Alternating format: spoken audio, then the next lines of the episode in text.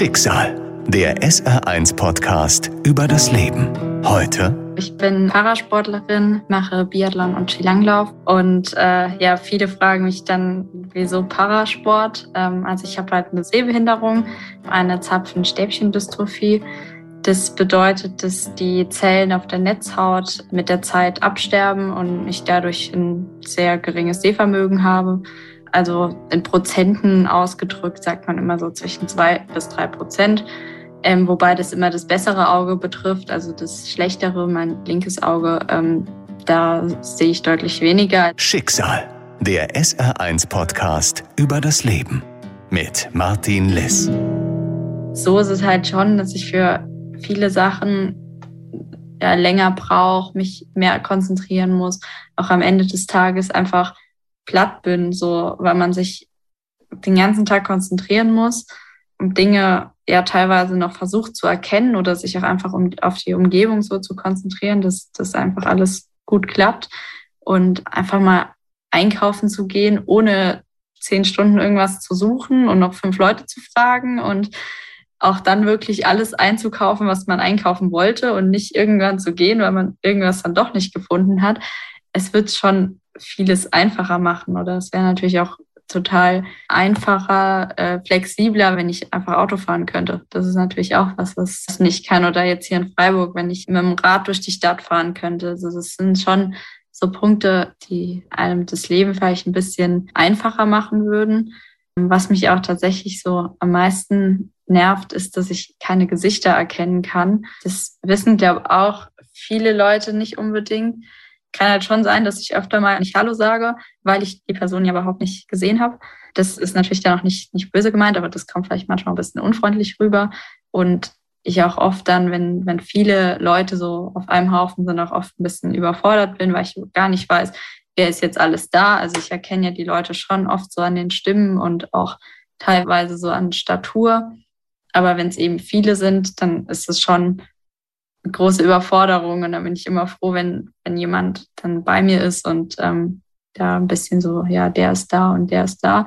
Aber das ist so das, das größte Ding, dass ich auch eben nicht einfach so Blickkontakt aufnehmen kann und sind schon so Punkte, die, die mich so am meisten vielleicht ein bisschen ja, nerven. Johanna ist 21. Sie studiert Gesundheitspädagogik in Freiburg. Die Saarländerin ist erfolgreiche Skilangläuferin und Biathletin und war 2022 erstmals bei den Paralympics am Start. Also bei uns beim Blindenschießen gibt es ein extra ähm, Gewehrsystem. Also der Begleitläufer, der macht beim Schießen eigentlich gar nichts. Also der darf da auch nicht helfen. Unser System, das ist ein Lasergewehr, das mit einem akustischen Signal funktioniert. Das heißt, dass wir beim Schießen einen Kopfhörer aufhaben und dann nach vorne zielen und den Ton hören, der sich in Frequenz verändert. Und da müssen wir eben den höchsten durchgehenden Ton finden. Und das ist dann unser Ziel, wo wir abdrücken. Also wir schießen auch nur liegend und eben nicht übers Sehen, sondern übers Hören. Wir kriegen nach jedem Schuss, den wir abgeben, kriegen wir ein Rückmeldesignal, ob das jetzt ein Treffer oder ein Fehler war. Also vorne werden die Scheiben auch grün oder rot, aber das können wir ja nicht sehen. Und für die Fehler, ähm, je nach Wettkampfformat, äh, läuft man entweder eine Strafrunde oder kriegt eben Strafzeit. Ja, ich denke, ein bisschen Talent muss man immer beim Sport mitbringen. Aber das Talent wurde eben auch gut gefördert und erkannt. Und mich hat dann einfach, ja, dieser Ehrgeiz und Wille gepackt, den ich glaube immer schon habe, dass ich auch ein sehr ehrgeiziger Mensch bin. Ja, dass ich da gesagt habe, okay, ich äh, lasse mich darauf ein. Wir trainieren jetzt ordentlich und ich habe da meine Ziele. Und ähm, ja, so wird man natürlich dann auch immer besser, wenn man da an was arbeitet, aber auch einfach ein gutes Team hinter sich hat. Also da brauche ich auch einfach gute Trainingskollegen, Trainer, auch meine Eltern, die mich immer ans Training gefahren haben, auch Leute, die mich im Training unterstützen. Also da spielt ja ein Begleitläufer bei uns sehr wichtige Rolle. Aber da habe ich auch zu Hause neben meinem Begleitläufer auch viele Leute gehabt, die einfach gesagt haben, ja, sie gehen mit mir joggen fahren mich ins Training und da hängt schon viel, viel mit dran, wo man auch auf Unterstützung angewiesen ist. Auf der Loipe ist der Begleitläufer eben derjenige, der, also er läuft voraus, er sagt mir die Strecke an, eben wie Kurven sind, wie das Profil ist, motiviert mich natürlich auch. Es ist eben auch ein Teamsport bei uns in gewisser Weise, weil wir mit unserem Begleitläufer gemeinsam an den Start gehen, gemeinsam ans Ziel kommen, gemeinsam gewinnen und verlieren und eben auch einfach ein, ein wichtiger Ansprechpartner. Auch man ist nicht nur Guide auf der Strecke und auf dem Ski, sondern auch neben dem Wettkampf und dem Training, dass wenn wir jetzt im, im Trainingslager sind, im Hotel, unbekannte Umgebung, dass er da eben auch hilft, zum Beispiel ähm, beim Essen am Buffet, so Dinge. Also natürlich so das Wettkampfspezifische, das macht man mit seinem Begleitläufer, mit dem man auch den Wettkampf später macht. Ich habe halt so auch einfach viele Leute, schon so ein kleiner Pool an Leuten, auf die ich mal zurückgreifen kann, die auch mit mir dann trainieren. Auf Skiroller ist natürlich schwierig, da brauche ich auch immer jemand, der rollern kann oder auch langlaufen kann. Ähm, aber wenn es jetzt so ums einfach ums Joggen geht oder auch mal Tandem fahren, da habe ich dann ja auch verschiedene Leute, mit denen ich trainiere. Im Idealfall ist der Begleitläufer sogar immer noch ein Stückchen besser, weil er ja viel mehr auch, also zum einen ständig reden muss, aber auch auf viel mehr achten muss. Und wenn er selber am Limit wäre und mit sich selbst beschäftigt, dann wäre das natürlich schwierig, noch für jemand anderes ähm, da so Verantwortung zu übernehmen. Im Sport ist Johanna mit Teampartnern zusammen, die sie unterstützen. Aber im Alltag kommt sie meistens allein zurecht, obwohl sie fast blind ist. Also wenn ich die Umgebung und Wege gut kenne, ist das eigentlich kein Problem. Ich kann mir eben einfach irgendwie viel merken oder speichere mir viel ab und dann kann ich auch gut mich frei so im Alltag bewegen. Fremde Umgebung, neue Wege, die muss ich halt vorher lernen. Die gehe ich am besten mal mit einer anderen Person wenn ich mich auskenne, dann fällt es eigentlich kaum auf, dass ich nicht so gut sehe. Also wer es nicht genau weiß und dann nicht so arg drauf achtet, ähm, merkt es meistens nicht. Wo ich mehr Probleme habe, ist im Dunkeln oder generell bei schlechten Lichtverhältnissen. Also auch so Licht-Schattenspiele ist äh, schwierig. Ich brauche auch immer recht hohe Kontraste, dass ich eben was erkenne. Also so Stufen, wo die Kontraste hervorgehoben sind, ist natürlich deutlich besser wie so Stolperfallen, wo man dann leicht mal drüber fällt. Aber sonst orientiere ich mich auch oft einfach an anderen Menschen, die da auch gerade laufen. Dann laufe ich einfach denen hinterher. Johanna erinnert sich noch daran, wie es war, sehen zu können, denn sie war nicht von Geburt an blind. Sie hat eine seltene Augenerkrankung. Im Schnitt nur einer von 40.000 Menschen bekommt die Diagnose Zapfenstäbchendystrophie. Die meisten Betroffenen erkranken als Kinder oder Jugendliche und werden langsam blind. Also es war nicht schon immer da und immer klar, weil ich erinnere mich auch nicht mehr an den Moment, wo jemand gesagt hat. Ähm, ich war ja schon noch sehr klein. Also festgestellt hat man das äh, so im Einschulungsalter. Ich habe früher deutlich mehr gesehen, vielleicht auch mal 100 Prozent, das weiß man nicht so genau. Aber ich habe eben so zur Einschulung meine Brille bekommen und ja, habe damals auch eigentlich so, so alles äh, ganz normal mitmachen können. Bis zur E-Jugend habe ich, glaube ich, noch Handball gespielt. Das ging alles super. Und dann hat man aber eben gemerkt, dass es so schleichend schlechter wurde. Also ich, ich mache das oft so in Schuljahren fest, äh, wie ich was sehen konnte, dass ich in der ersten Klasse konnte ich ohne Probleme noch die Tafel erkennen und da Dinge abschreiben. Irgendwann ging das eben nicht mehr. Dann habe ich so ein äh, Kameralesegerät bekommen wo die Kamera eben die, die Tafel so abfilmt, dass man dann auf einem Bildschirm ähm, sieht, was, was dort geschrieben steht. Geschriebene Blätter habe ich dann auch oft ähm, mit der Zeit so in DIN A3 gebraucht, dass ich das lesen konnte. Und irgendwann war auch der Punkt erreicht, dass auch so ein DIN A3-Blatt oder das Kameralesesystem mir nicht mehr viel gebracht hat. Ähm, das war dann so gerade zur Zeit der Pubertät, wo das nochmal einfach deutlich schlechter wurde ähm, das ist auch in dem Krankheitsverlauf ähm, relativ üblich, dass das so Pubertät, wenn viel im Körper basiert, eben auch das Sehen nochmal ein Stück schlechter wird. Ja, aber seitdem ist es relativ stabil. Also ja, es verändert sich immer mal ein bisschen oder man merkt es auch so tagesformabhängig und lichtabhängig, auch wie müde und fit man ist. Man sieht mal einfach ein bisschen besser, mal ist ein bisschen schlechter. Genau, aber seitdem ist es eigentlich relativ gleich und das kann sich noch verschlechtern. Das, also ehrlich gesagt weiß ich das nicht so richtig, wie, ähm, ja, was da noch passieren kann. Aber man weiß, dass man jetzt aktuell mit den aktuellen medizinischen Kenntnissen da nichts verbessern kann. Also mir bringt eine Brille auch nichts. Ähm, Das Einzige, was halt hilft, sind irgendwelche Hilfsmittel, ähm, wo auch die Technik ja jetzt immer fortgeschrittener ist. Das werde ich oft gefragt, so eine OP oder ähm, irgendwas kann man da jetzt nichts äh, verbessern.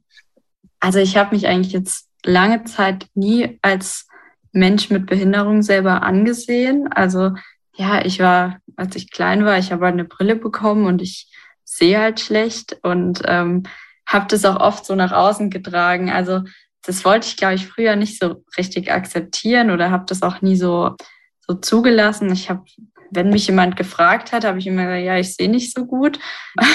Aber wie, wie schlecht, das, ähm, das wussten die wenigsten. Ähm, und ich wollte auch nie, dass das unbedingt jemand weiß. Also ich habe das schon immer ein bisschen versucht, so als Kind so ein bisschen zu vertuschen, sage ich mal, und hatte da auch echt so meine, meine Tricks, das auch so ein bisschen zu verbergen, die ich auch immer noch habe, was jetzt vielleicht auch manchmal gar nicht so vorteilhaft ist, dass, dass man es mir dann so, so wenig anmerkt.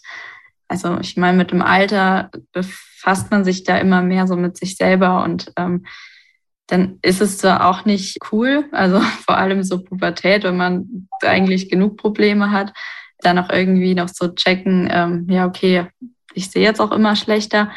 Aber ich glaube, das war dann auch so ein bisschen der Punkt, ähm, dass ich dann eben einen Sport gemacht habe. Und dadurch wurde ich als Person bekannter und eben auch automatisch ja auch zusammenhängend ähm, durch den Parasport auch Johanna mit der Sehbehinderung, dass mich die meisten Leute so kennengelernt haben und Leute, die mich schon länger kennen, dass da, glaube ich, auch erst so richtig gecheckt haben, vermute ich. Also weil ich es halt selber vorher nie so, so wirklich gesagt habe und das nie so Thema war. Mit dem Einstieg in den Sport beginnt für Johanna ein anderes Leben. Sie ist jetzt Spitzensportlerin aus Leidenschaft und sie findet einen neuen Umgang mit ihrer Sehbehinderung. Ich meine, ich bin durch die Sehbehinderung bin ich ja heute der Mensch, der ich heute bin.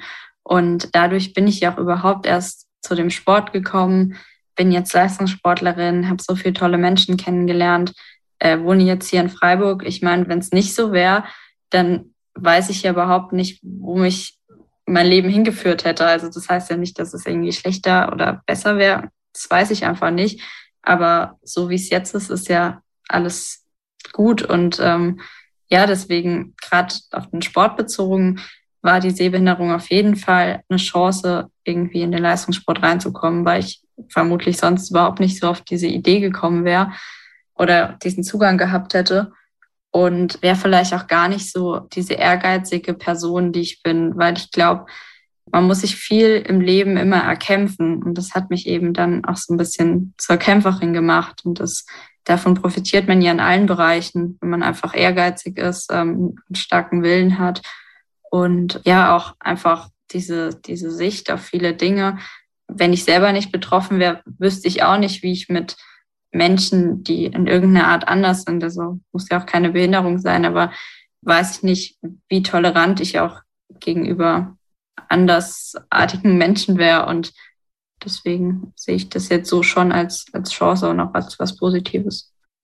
Ja, also mit dem Behindertensport hatte ich tatsächlich lange Zeit überhaupt keine Berührungspunkte. Also so insgesamt, ich war eben auf einer Regelschule. Ich hatte eigentlich in meinem Umfeld kaum Menschen mit Behinderung oder vor allem jetzt mit Sehbehinderung oder auch mit, mit meiner Erkrankung äh, gekannt und wurde aber in der Schule von einer Blindenschule ähm, aus meinem Umkreis betreut.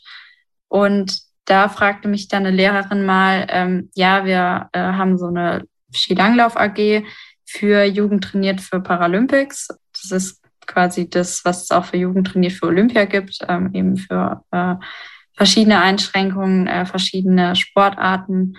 Und dann wurde ich gefragt, äh, ob ich da in der Langlauf AG nicht mal mitmachen möchte, weil sie wusste, dass ich mit meinen Eltern auch immer Ski Alpin fahren bin, seit ich klein bin. Und dann habe ich gesagt, ja klar, kann ich mir mal anschauen. Ich habe zu der Zeit hatte ich jetzt eh nicht so eine Sportart, die mich so sehr gepackt hat. Dann bin ich eigentlich durch dieses Jugendtrainiert für Paralympics da reingerutscht und dann eben auch zum Biathlon gekommen und ja, habe so auch meine erste, sage ich mal, Parasportart ähm, dann ausgeübt, wo ich halt wirklich nur mit anderen äh, Menschen mit Behinderung eben auch diesen Sport gemacht habe.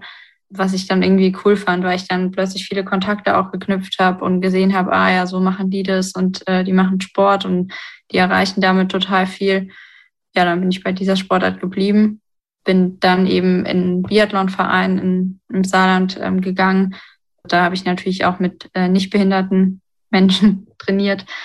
Genau, aber so bin ich da reingekommen und seitdem dabei geblieben. Die sportlichen Ziele, darum geht es gerade in Johannas Leben, um das Training, die nächsten Wettkämpfe und natürlich die Aussicht auf sportliche Erfolge. Also der Wintersportler wird ja einfach im Sommer gemacht und das vergessen, glaube ich, viele Menschen, dass wir wirklich das ganze Jahr über trainieren. Also es waren ja jetzt im März die Paralympics, an denen ich zum ersten Mal teilgenommen habe und dann haben wir natürlich so im April auch immer eine Saisonpause, aber ab Mai beginnt bei uns eigentlich das ganz normale Training wieder, dass wir erstmal Grundlagen, Ausdauer aufbauen. Krafttraining machen wir natürlich das ganze Jahr auch über. Und dann wird es übers Jahr hinweg eben immer spezifischer, ähm, mehr Tempohärte rein. Und dann geht es ab Oktober auch meistens das erste Mal auf Schnee. Und ja, wir sind eben auch fast jeden Monat dann im Trainingslager mal unterwegs, auch dann in der Höhe im Sommer öfter. Und ab Dezember beginnt unsere Weltcup-Saison. In diesem Winter steht dann wieder eine WM an. Und unsere Weltcups, die gehen dann eben von Dezember bis März meistens. Und dann ist der April wieder frei. Dann ähm, fängt es im Mai wieder mit dem Training an. Und da bereite ich mich jetzt eben drauf vor, also auf die kommende Weltcup-Saison mit dem Höhepunkt WM eben im Januar.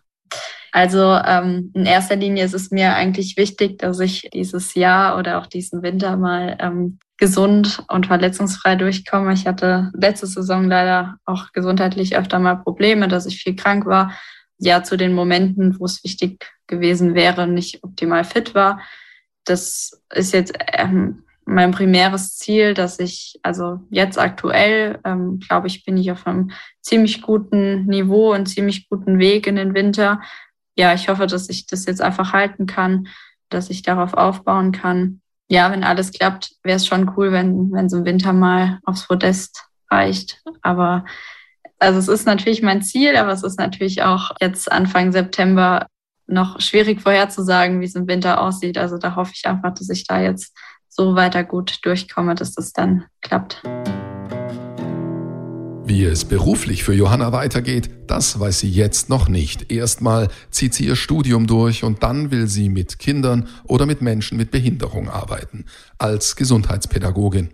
Dass sie die Menschen, mit denen sie täglich umgeht, nicht sehen kann, ist für sie kein Nachteil. Im Gegenteil. Für mich ist es ja nichts anderes. Also das sind ja viele Sachen, wo Leute immer fragen, ja, ähm, wie, wie ist das dann? Ich meine, ich kenne ja keinen Vergleich und ich finde es, glaube ich, gut, dass wenn man Leute nicht so richtig sehen kann, auch überhaupt nicht oberflächlich irgendwas bewertet, sondern einfach ja Menschen kennenlernt und der Charakter vielleicht einfach eine viel größere Rolle spielt ähm, und man sich einfach ja gut versteht.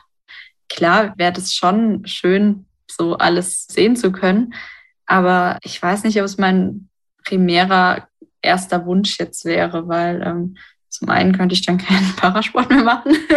Mhm. ähm, aber nee, also ich bin ja glücklich so, wie es wie es jetzt ist. Und klar, wenn man was, was daran tun könnte, würde ich auch nicht direkt äh, Nein sagen. Aber es wäre jetzt nicht das primäre Ding, was ich ändern wollen würde. Aber etwas ganz anderes, das würde sie sehr gerne ändern. Ja, ich würde vielleicht einfach mal so an die Leute da draußen gern so appellieren, dass man einfach ein bisschen offener mit Menschen mit Behinderung umgehen sollte und da einfach nicht so Berührungsängste haben sollte.